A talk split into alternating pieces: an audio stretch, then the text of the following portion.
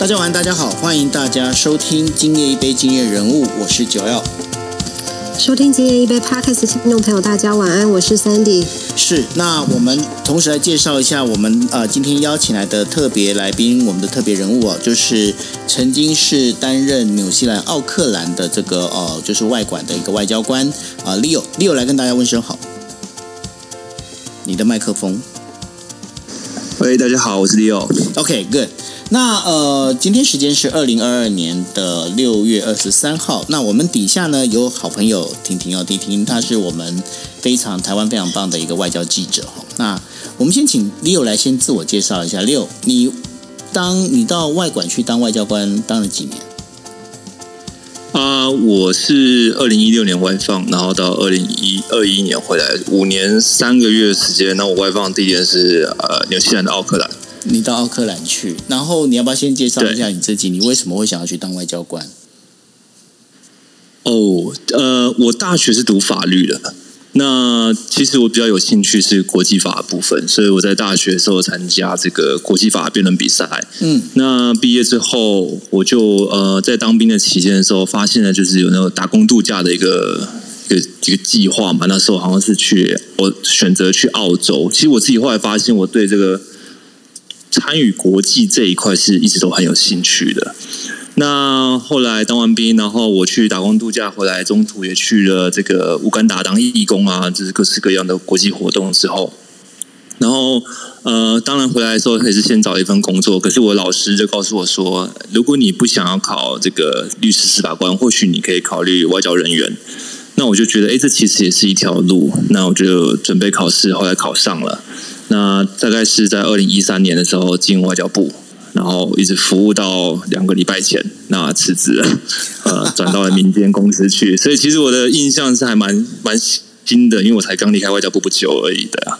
对啊，因为你在奥克兰哦，因为我们在我们知道，就是说，其实台湾像我们呃记者出去外面采访的话，有时候要靠外管的帮忙的事情很多。那你在外管待了五年多，那尤其是在这个纽西兰这个地方。我比较好奇哦，就是说，因为有很多地方的外管，他们对于呃面对台湾的同胞跟西台湾的那个国家的人，这其实有很多这个侨胞怎么去分，他们有时候很难分呐。那在纽西兰会有这样的状况吗？呃，在纽西兰其实还好，我们会出现这种呃所谓这个呃西台湾啊，想到西台湾其实蛮有趣的，是因为这个词。呃，前前一阵子在外交部的脸书上也也有一个一则贴文嘛，然后呃，可能 对啊，有一则贴文，他就是因为这样，然后上了新闻，就是说你可以到台湾来读书，study in Taiwan，然后或是呃，study in West Taiwan 之类的，然后他是配合一个梗图，那那 那个是我那时候在当科长那时候弄出来的，就是你是，你你就是始作俑者，也不算啊，对啊，那。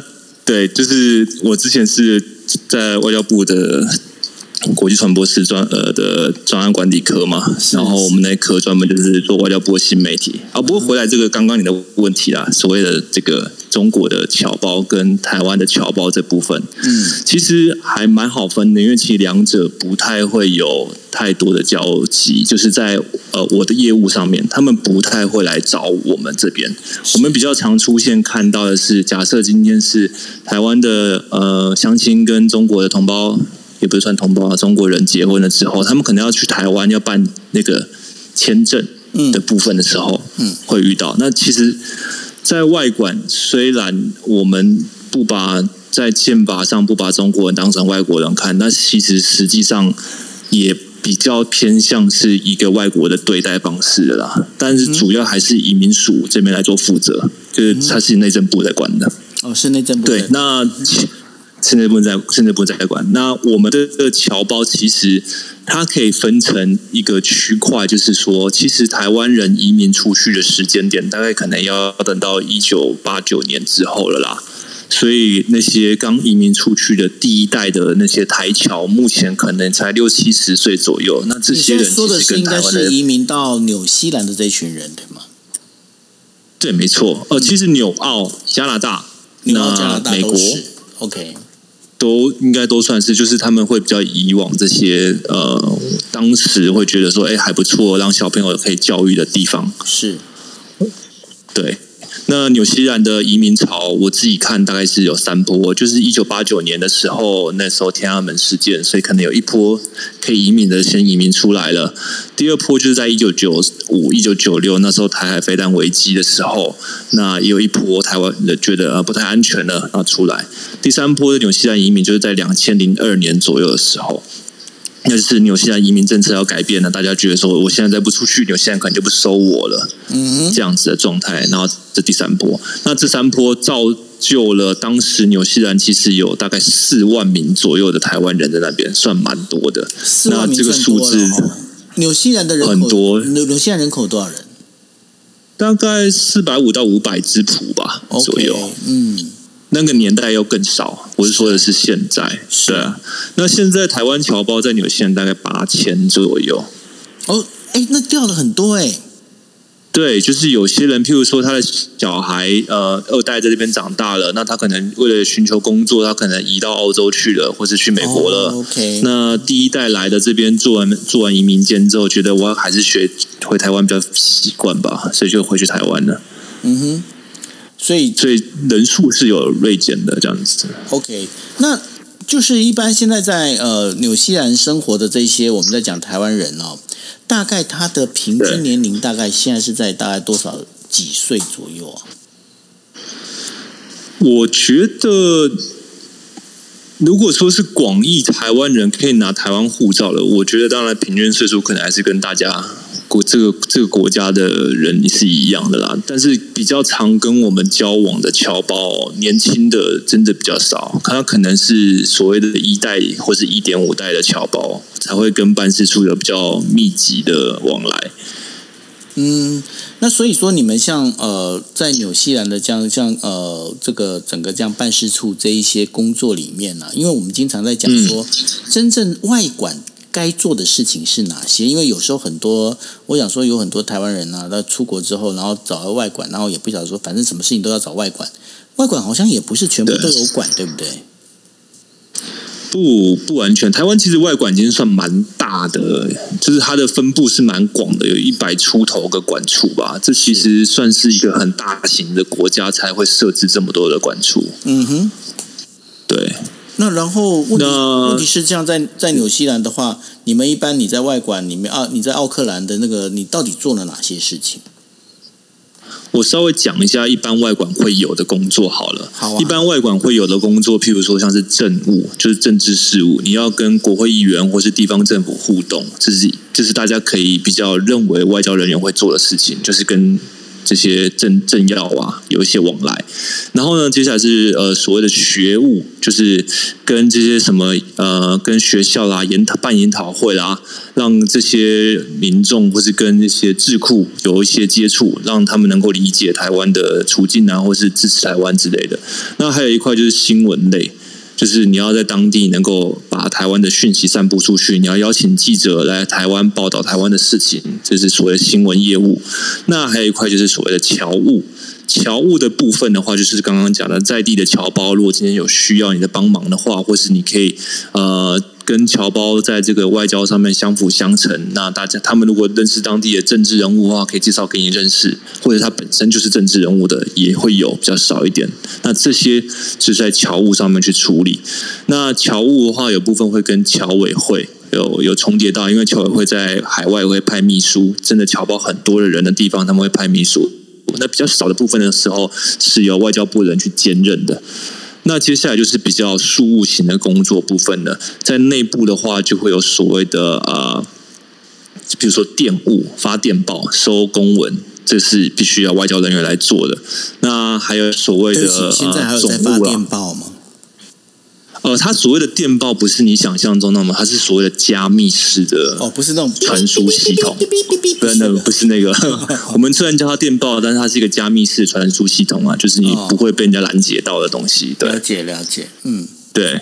然后还有就是所谓的总务啦，然后会计啦、出纳啦、人事啊，你可以想象到一个行政机关会有的这些作业都有人做，但是呢，接下来就是看你那个馆有多少人。如果你的馆很大，你大家可以分着做这些事情；如果你的馆很小的话，你就必须要把这些事情全部分开来，让一两个人、三四个人去把它处理掉。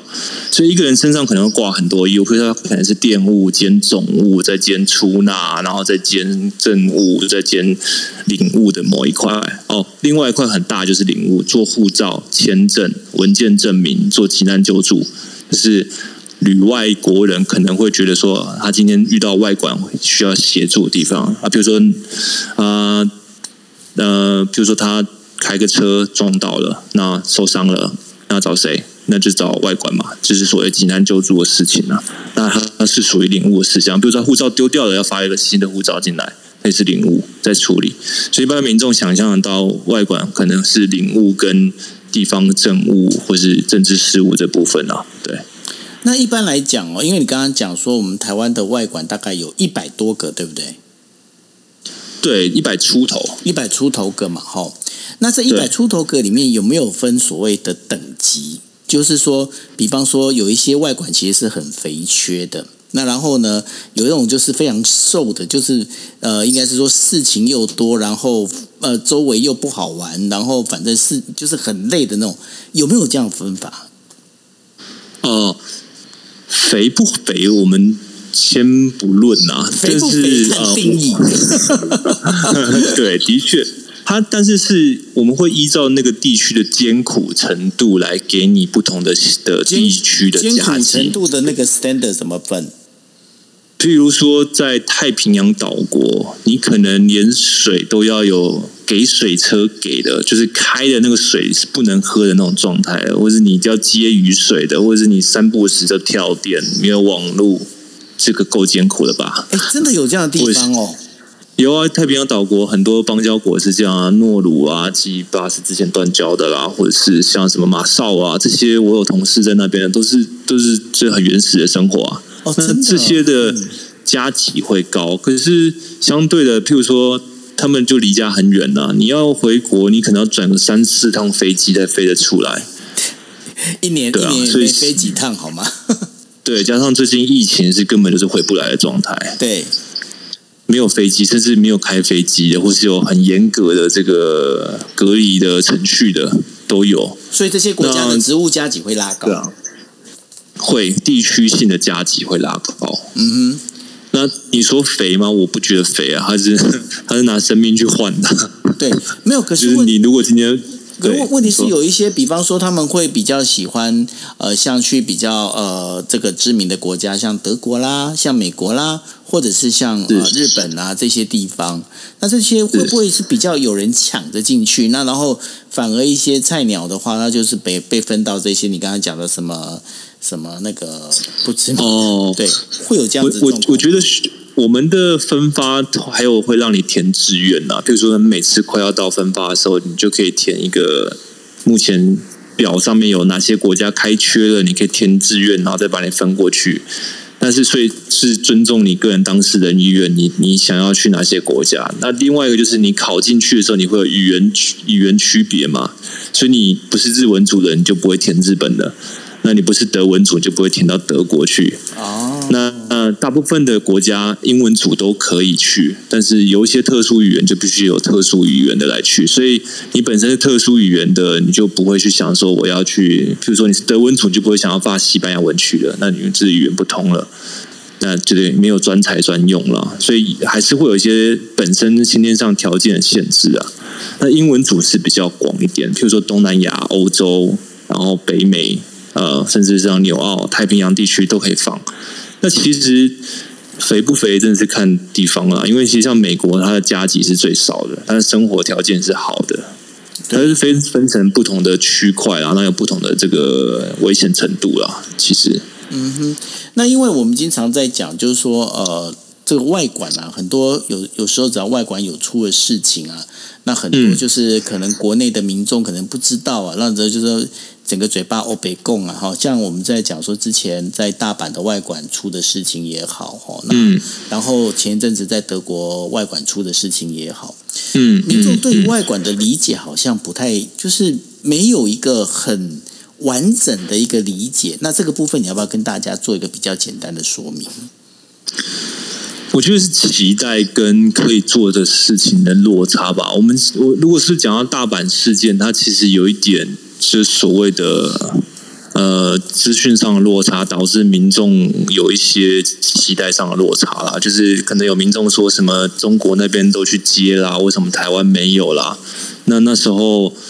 呃，事实上，中国并没有真的进去机场。对，从他们自己大阪的总领事馆发了新闻稿，很明显的看得出来，他们也是进不去的状态。但是网络上有这样子的风声出来，它比较偏向所谓的假讯息作战啊之类的，的确是有这样子的情况发生的。那大阪事件其实也是一个悲剧啊，因为最后，呃，苏启成处长他就就是呃有有这样子一个结局嘛。我们也是同事之间会觉得说。很不舍啦，因为他其实是一个蛮认真的人呐。这对于你们外交外交人员的话，打击应该很大，对不对？我我还记得那一天的情况，虽然那时候我在外观，那时候我的处长还走进来说：“你有没有看到这个新闻？”然后我我说我看到，然后其实大家的那个气氛是很低迷的，因为它其实只是一个台风，然后你的回家的行程受到打乱了。嗯，那你需要外管协助，然后最终居然可以演变成这种讯息错误，然后去责怪外管，然后让一个外管馆长选择轻生的这种事情，我那时候是觉得网络的力量是很大的。当然，你可以看得出来，那时候我们在日本六个管处，没有一个管处他有脸书可以去。及时回应这件事情，在这个整个急难救助的回应上面，他是没有那么及时跟马上能够表达自己意见的一个做法，所以民众对于这件事情的看法，之后全部都涌入了当时大使谢长廷的个人脸书。对，所以呃，会导致这种谢大使他自己受到所有的这种压力的一个状态。然后，可是其实大阪跟东京。我相信您也非常理解，是非常远的，所以 他理论上是救不到那个火的。那其实各各个外馆的馆长都是独立作业的，对，他也没有这么大的一个权限去调派人去做什么事情。所以我当初出现的一个情况是像这样子啊，就是外交部一直都有在精进他这个新媒体的互动上面，因为我们都知道现在是一个。平台式的时代了，大家其实没有在看你网页啊，或是新闻稿的内容。我们怎么样跟民众更好的沟通，会是一个重点呢？你到奥克兰那个奥克兰的这个就是粉丝业粉砖是你建立的吗？哦，对，是。对，那你当时因为你算是在外交部里面比较早去建立这个外管的这个粉丝业的，我这样理解应该没有错呃。对对，算算是有在比较早期在经营的。对，那但是呢，因为我我自己认识外交部，外交部本身的话，其实做很多事情非常的谨慎保守。我要打双引号，棒棒。对，那然后 对啊，那所以你在你要做这件事情的时候，难道内部不会有压力吗？呃，我觉得它是一个一个趋势跟潮流啦。那个时候，你怎么说服你老板？我相信你老板最刚开始绝对不会是同意这件事情，他一定觉得说，你 Leo，你不要再去给我惹这个事情了。那到时候如果说那个会不会怎么样？是不会有这样的状况？我当初是跟他说，因为我们不是第一个成立的，我们其实是第六十几个成立的了。对。我就跟他说：“你看，他现在是个趋势，每个外馆都要成立，你也可以成立，但是你不要做，但是你就是成立了，对你不要落后。”所以他就同意这件事情。那当然，我的那时候允许我成立的那个馆长，他对这件事情并没有太过热衷。但后来的下一个馆长，他就觉得可以尝试，所以我是在第二个馆长的时候才呃比较可以施展拳脚。算这么说对吧？对啊。那你觉得？你觉得就是呃，经营这样的一个粉砖的话，它有没有好处？然后它有没有什么样的缺点？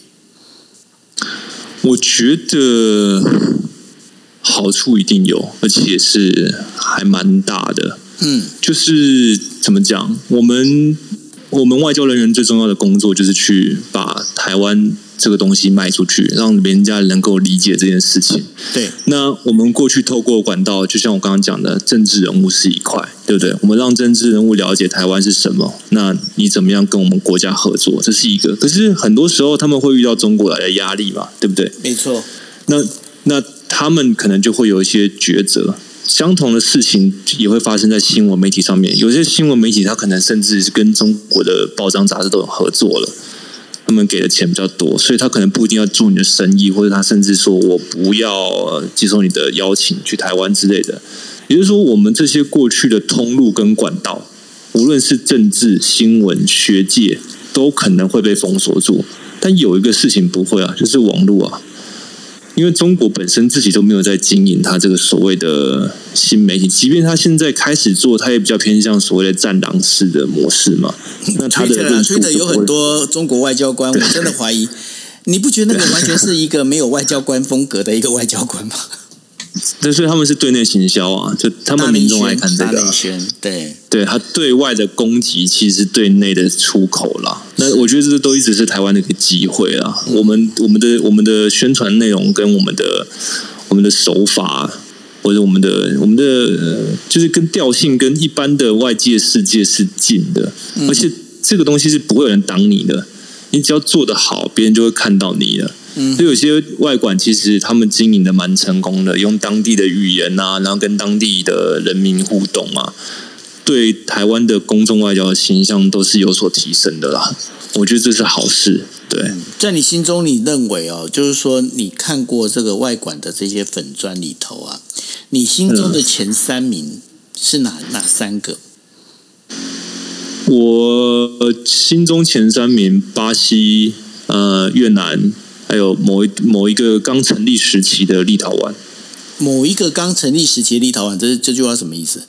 就是立陶宛呃代表处最近才刚成立嘛，对不对？OK。然后他有一段的时间的经营，我觉得还蛮不错的。那你的意思是说，言下之意是现在又开始落后了？呃，没有，他应该说他当初是有很明确的目标跟去做这件事情，那也有资源去做，所以他现在是维持。OK，你说巴西、当初的冲的巴西、巴西、越南、越南、立陶宛。那然后你刚刚讲的立陶宛，然后巴西跟越南，它的特色，你觉得为什么它在你心目中可以排到前三名？这三个国，这三个国家的经营模式有一个很大的特点，就是他们都是用当地语言在经营。我们现在其实看，对，我们现在其实看到有些外国人他会写中文居多啦。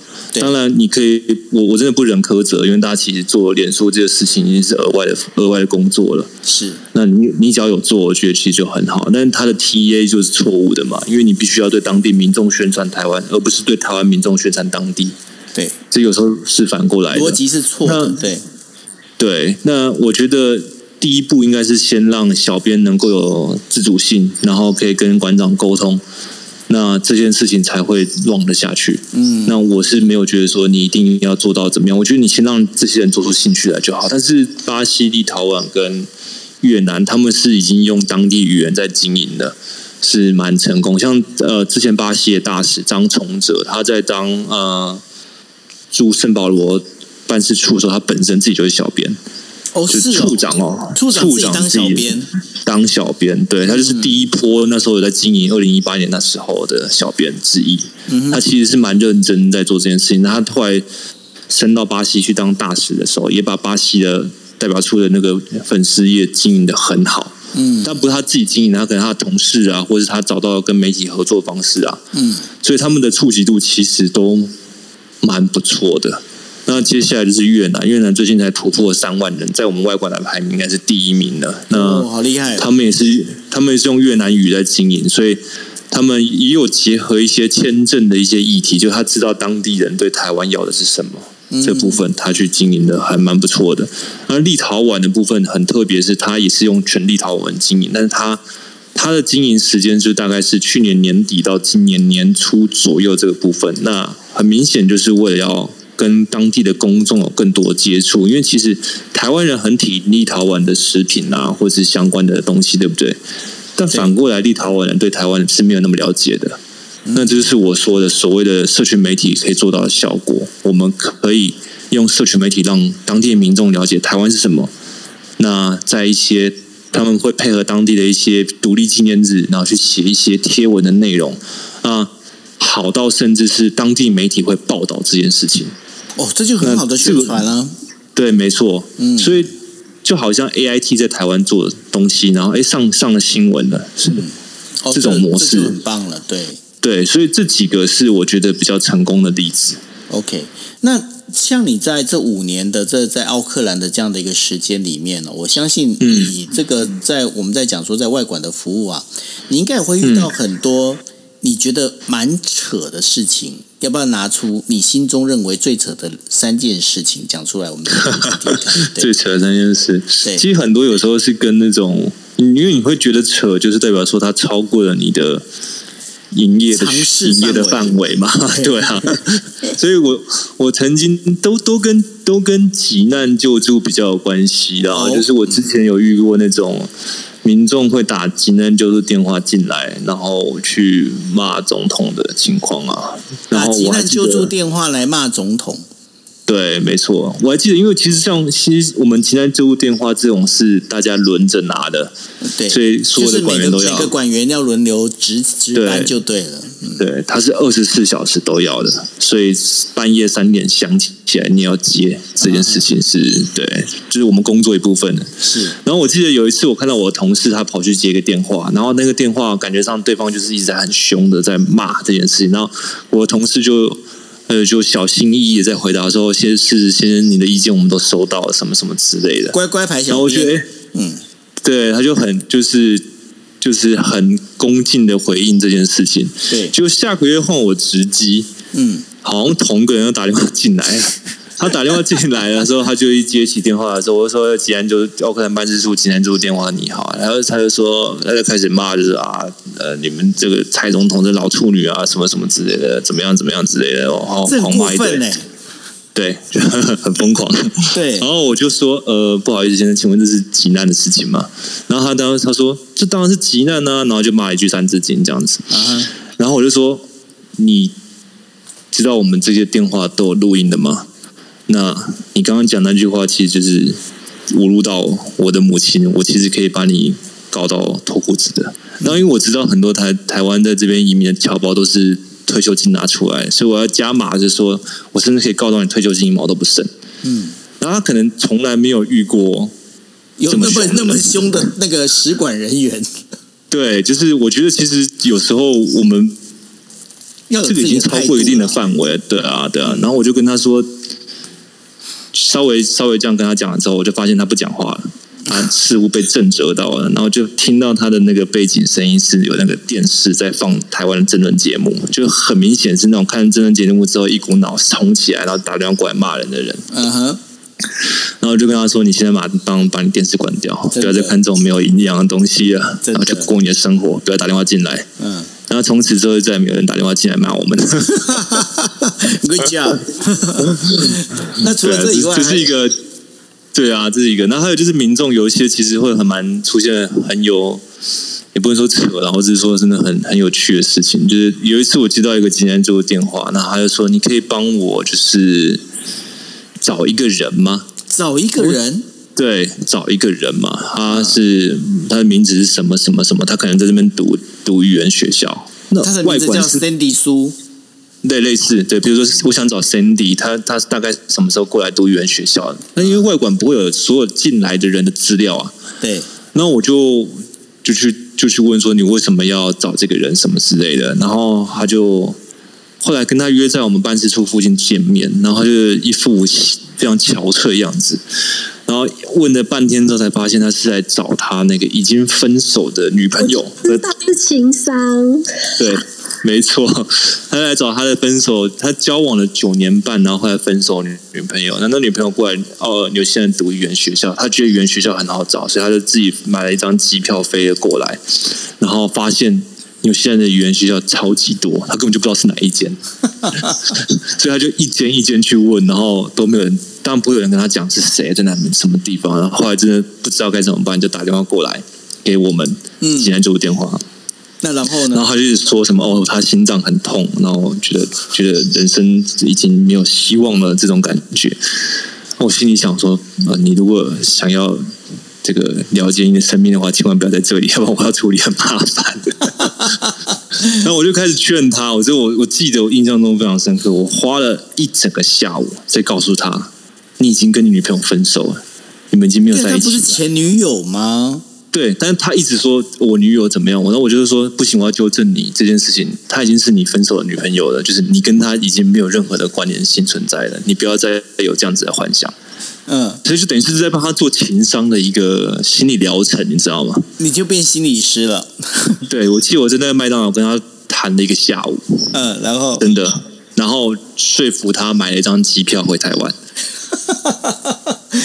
就是你不管怎么样，你先回台湾再说，这样。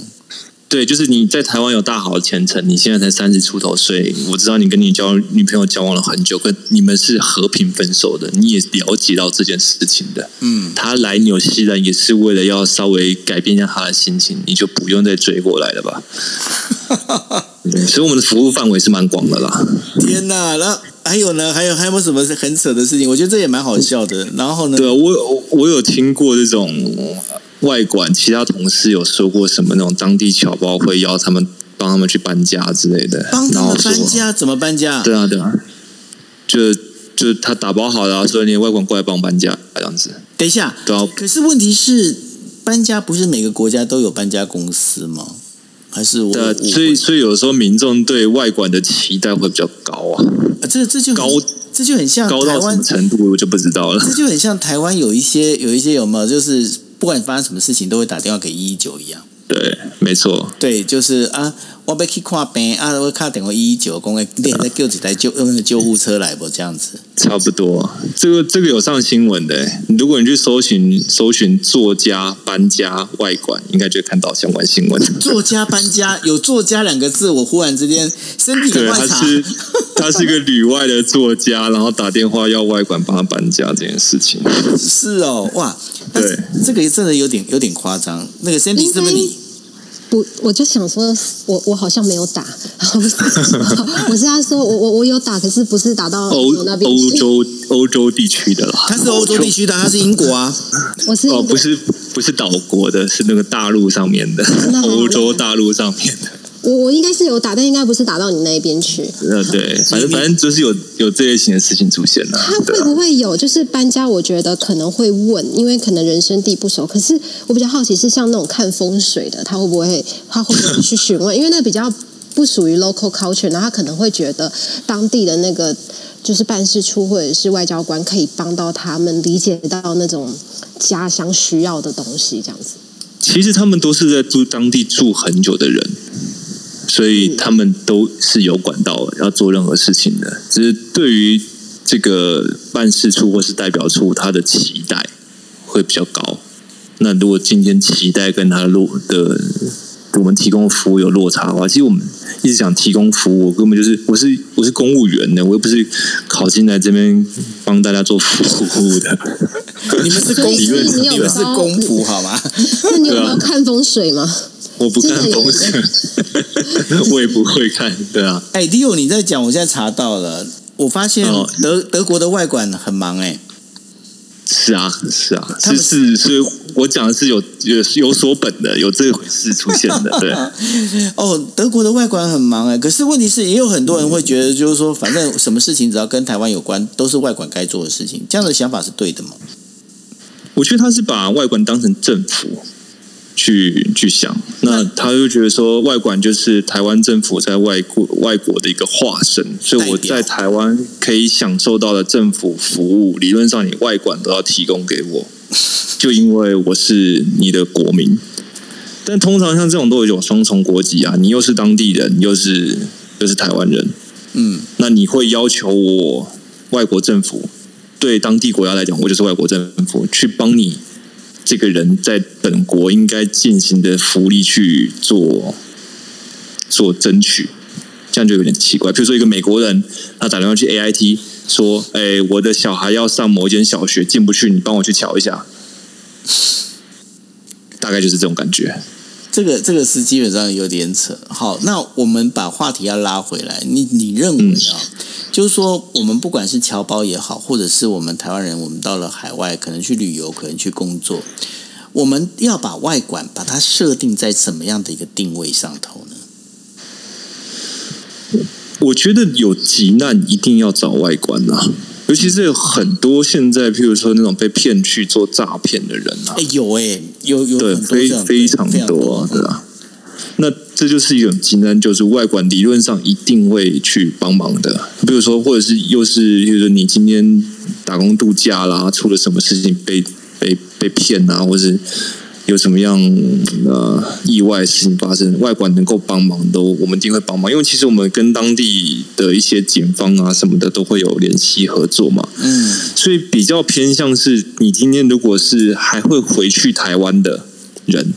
嗯，你只是出国旅游、打工度假、短期、短期的这种读书的，终最终回去的，那你可能跟台湾的关联性比较强，那你依赖度强就没有问题。但如果你今天是选择了移民，嗯，哦，你觉得国外的生活比较适合你，或是你想要拿某一个国家国籍，你也拿到了，这时候你对外管的期待，会不会又是跟台湾人对外管有这么深的一个关联性？我觉得这反而是你。我们可以思考的事情啊，对啊，嗯，的确，因为因为你本身已经有另外一国国籍了嘛，对不对？你也选择在那个国家生活，这就是程度上的差别了。嗯，的确，因为在这整个一个状况里面，你就会发现一件事情，就是说，到底外管我们到底要把它摆在什么定位？那现在刚刚 Leo 有跟大家聊到的，外管他做了，其实他有做他的工作，但是他的工作当中当中的话，其实也有一定的一个分野哦。那一般来讲哦，一般来讲就是说，那这样的话，外管的话，你当时你会填纽西兰，只是因为你曾经到纽西兰去做打工度假吗？呃，我是到澳洲去。你是到澳洲，但是那纽西兰算是你第一志愿吗？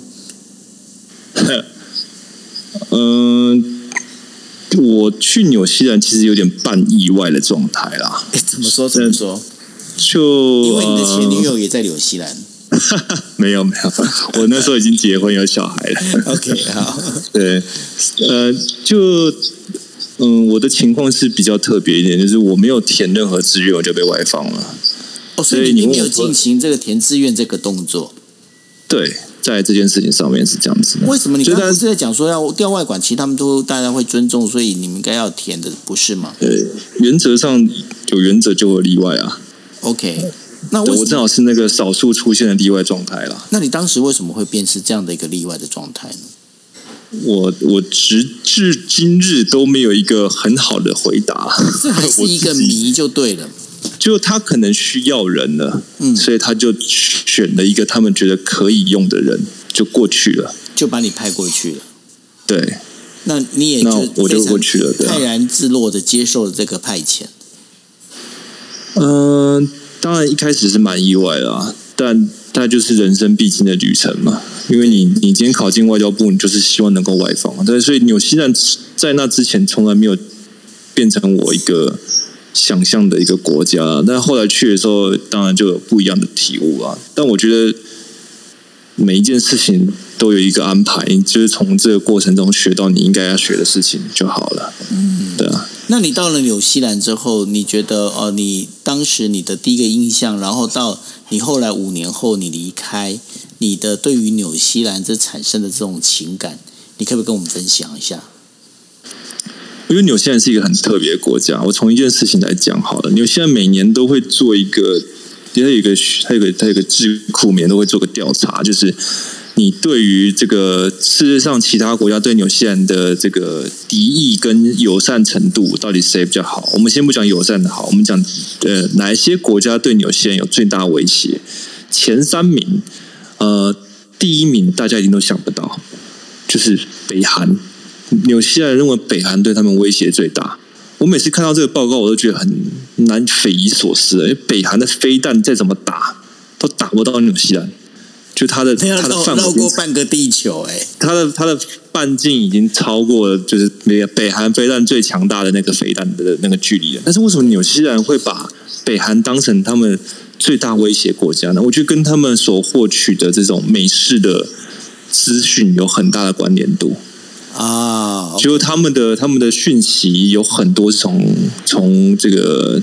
从美美式的这种新闻啊、电影来的，然后第二名是俄罗斯，俄罗斯可能也是一个就是美国的想法，第三名是中国，那中国的那个比率有在提高，所以对对对纽西兰人来讲，他们我觉得他们生活在一个。我刚到的时候，我觉得是一个好漂亮的国家，它每个地方的草皮都剃得干干净净的，就是随时都有人在除草的那种感觉，真的。然后我觉得，我一直觉得纽西兰的 G D G D P 产值哦，有很大一部分是供应在除草这件事情上面，就是他们雇了非常多的工人在各式各地的地方去除草。但我后来发现有一点很特别的地方，就是我刚刚讲，就是他们对于这个世界认知跟概念呢。没有那么的全面，就他们政府或者是他们人民选择把自己的事情做好，然后跟这个世界，因为因为他们地理的一地理地理位置的因素吧，他们跟这个世界其实蛮远的。纽西兰应该是人类最后一个登上的土地哦。我在想，对，就是他一直到了一千一百。年前才有原住民毛利人登上去那个地方，是，所以它的历史是相对的比较短的啦。嗯，但是我在纽西兰上面也学到很多，比如说他如何去对待这个原住民这件事情，去道歉补偿，然后或者是他们在这个环保上面的坚持，哎，给我蛮多启发的。对啊，嗯，所以你会喜欢这个地方吗？纽西兰是一个真的不错的地方。如果你今天是有两个阶段，就是你如果你今天带小孩和你退休，我觉得是蛮适合的。但如果中间，譬如说你大概三四十岁、五十岁左右，你要拼事业，你要有更多的尝试跟乐趣的话，那个地方或许没有那么适合。那纽西兰这整个国家对于台湾的态度是怎么样？纽西兰其实对台湾算相对的呃友善哦。你所谓相对是跟什么比？譬如说，他跟你的关系程度，我们譬如说从这个有没有免签来看嘛？嗯嗯。那纽西兰是免签国嘛？那纽西兰也是少数非邦交国中跟台湾签署自由贸易协定的国家。要做到这件事情真的非常困难。现在目前只有纽西兰跟新加坡有而已。嗯，对。那他们愿意签，代表说他们能够突破中国的压力，他们也能够去说服中国。同意这件事情。对，那对我而言，纽西兰他们很明确知道他们国家的经济命脉在什么地方，那他们也选择维持跟中国一定的关系。那这件事情其实，在嗯有很多，譬如说像那种他们是五眼联盟的其中一眼嘛，对，就是澳洲、纽西兰。澳洲、美国、英国、加拿大，呃，加对加拿大，对对对，美国对。对，这五个在在那个冷战时期的时候成立这个东西，其实比较偏向这种情报分享的组织，然后慢慢有点扩大。但是他们最近会有一些，像我还在纽西兰的时候，二零一九、二零二零左右的时候，他有一些比如谴责某一些事情的时候，嗯，你会发现少了纽西兰，为什么？嗯，他们刻意选择不参加这件事情。或者是当初呃，华为这个被大家认为是一个会呃孟晚舟的时候是吗？对，就是华为这些，比如说那时候华为想要去标纽西兰的电信系统，对，然后他们国内有讨论，然后最后他们用一个很温和的方式，嗯哼，拒绝了华为，怎么样？那就好像是哦有相关的法规规范我们，可能你还要提出更多的申请的证据，我们才能够决定这件事情。就软钉子啊，这很日本，就他们处理是很软的，不像可能澳洲就会可能就有政治人物会起来说，哦，这个是要窃取直接直接就是对着干。对对，就是纽澳有这样子上面差别，所以纽西兰其实对我而言，它有一种他知道。中国是他最大的贸易国家，所以他们选择用很温和的方式去处理两国的关系。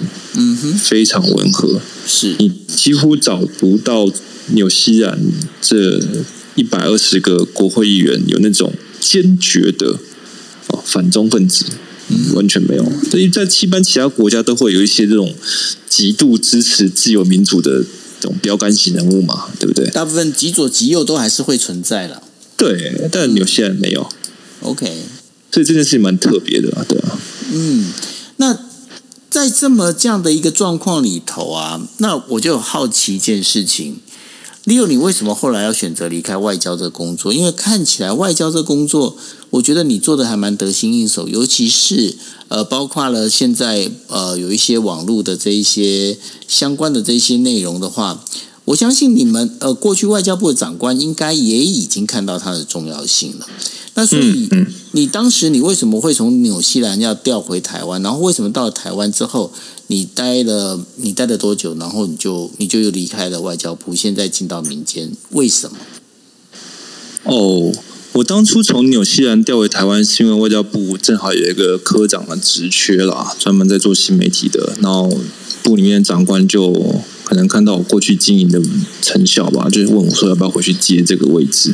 嗯，理论上大家大概外放时间是六年左右，我算是比较早提早一点回来的。对啊。对，那我在台湾大概待了一年两三个月左右，嗯，然后就选择就是哎辞职去民间公司上班。对，至于这个转变，我觉得其实它是一个很长的探索的过程啊，就是我的个性跟这个组织到底合不合得来。就外交这件事情对我来讲，是我非常喜欢的事情。国际法啦、宣传呐，或者是一些政治的判断呐，这我都非常爱。但这个组织它的呃新闻模式啊，或者是相关的一些呃怎么讲，就是互动的方式，嗯，适不适合我这个人，那又是另外一回事。有具体的例子可以说吗？具体的例子，呃，譬如说。譬如说，譬如说，我想一下，哪一个例子比较好呢？嗯，我今天看到我的动态，我今天看到我的动态回顾上面有一个蛮有趣的话，就是我曾经在二零一七年的时候留了一句，有一段话只有给我私人看。那句话就是说，你要想一想这个组织适不适合你。嗯哼。然后在二零一九年的时候，又是我自己在那一句话下面留言，就说今天发生一件事情，这件事情真的要让你去想想看，你对这这个组织里面适不适合你自己。嗯。然后我今天看到的时候，我就用二零二二的我留下来说，今天的你已经离开外交部了，就好像有一个。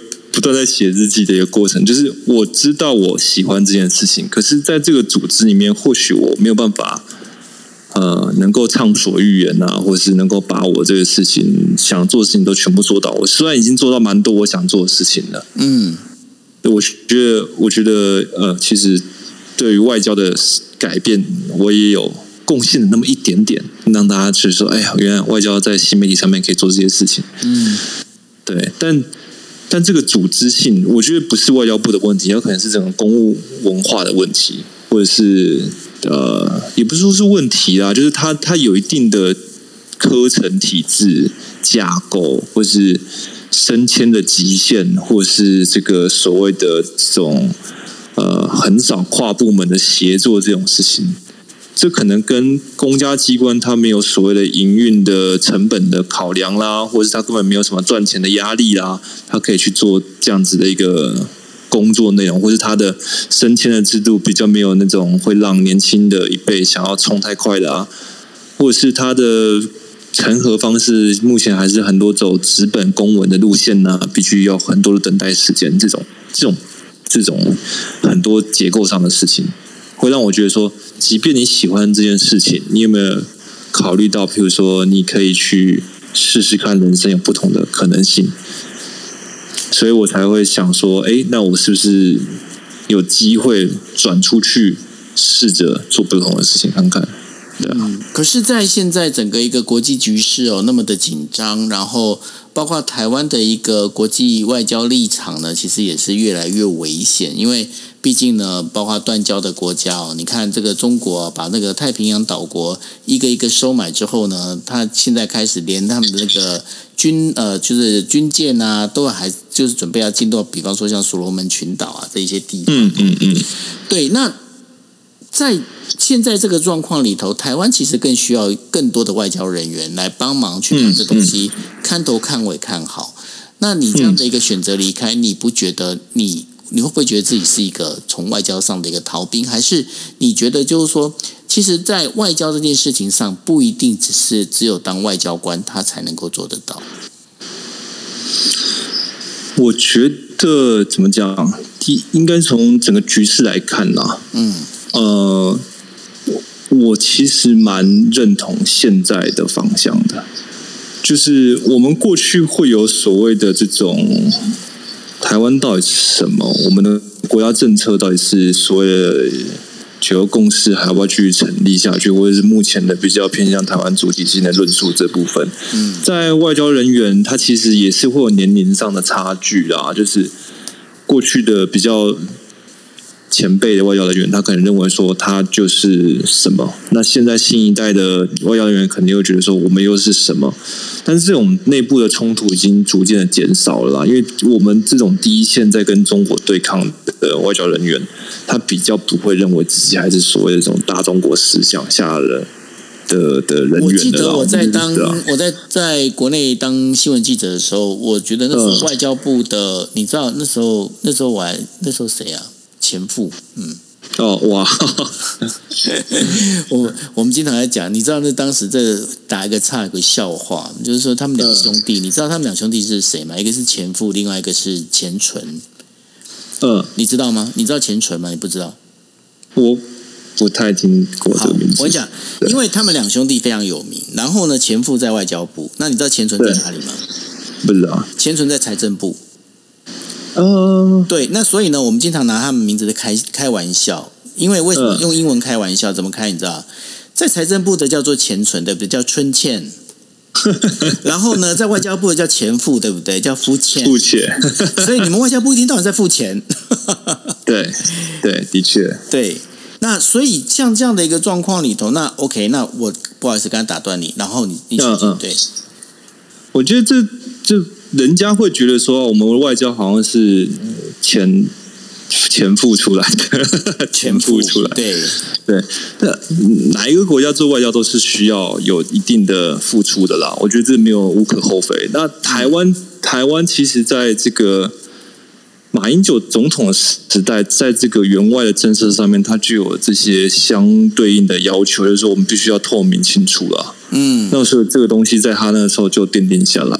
那邦交国当然是台湾很重要的一部分，但其实你去深思这个邦交国的意涵的时候，又觉得好像没有那么的跟你想象中的一样。我曾经有写过一篇文章，他就是在谈论，就是用分子料理去解构台湾的邦交的意涵。这句我这这篇文章我大概写在二零一八年，就我去想了一下，我们邦交的意涵到底什么？你可以用简单方式说给我们听吗？嗯。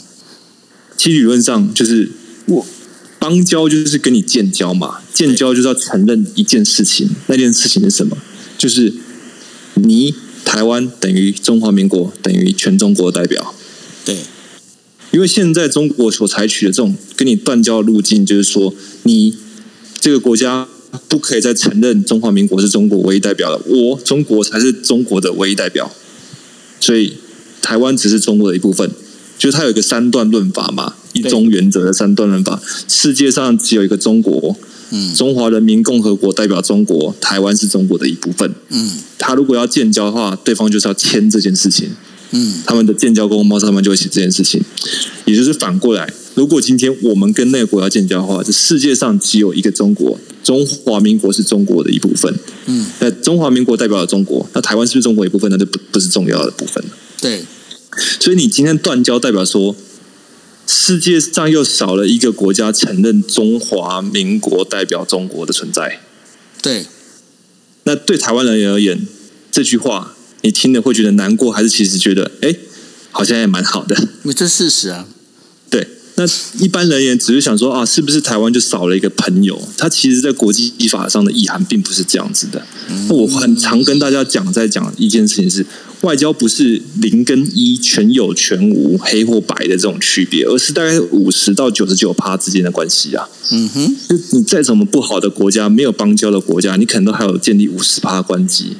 对，就好像当初乌克兰在战争之前，大家都不知道乌克兰在什么地方好了。嗯哼，那我们的冒险在那边还是有设点呐，它可能还是有个五六十趴的关系存在啊。对，那美国跟我们虽然没有建交，可是这么好的不得了，可能有九十八、九十九分，嗯，之类的，他会卖我们武器啊，台湾关系法啦，三不五时飞一些政要过来挺台湾啊，疫苗会捐给我们啊，日本也是，对不对？那这些这些就是所谓的我所谓的不是零跟一的关系，台湾的外交反正就不是所谓零跟一的关系，就是你怎么样把这些每一个国家关系提升起来。像现在外交部捐赠了非常多的东西到乌克兰去，那我们之前在做新媒体的时候，也会针对乌克兰的民众去做互动。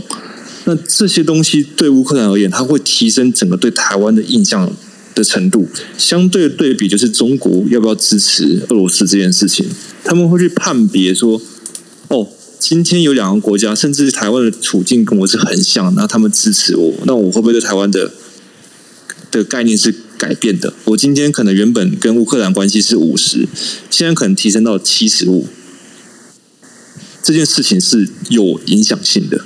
那我觉得方向走的正确，就在于说，我们不再去争说到底我们要不要休兵？啊，或者是我们到底我是谁，而是很明确在论述上说，我今天就是自由民主的国家，站在守护的一个呃，站在这个一个抵抗威权政体扩张的前线。我觉得这句话，吴部长他在论述上不断的在跟外国媒体访问访谈的时候提到这句话，他其实就建构就是你跟我不同，我是自由民主，你是集权国家，那你要过来，我要抵挡你，我如果倒的话，大家都不要玩了。嗯，这样子的论述，我觉得是对我而言，或是对大部分的台湾人而言是可以理解的，嗯，因为事实就是这样子。嗯，这的确那我我觉得这个论述是漂亮的，是是好的。有时候国家就是缺一个漂亮的论述而已。嗯，对啊，最怕就是你跟外面人说没问题，没问题，我们都很好，我们之间没有任何问题，我们自己会去解决。哦，这问题才大。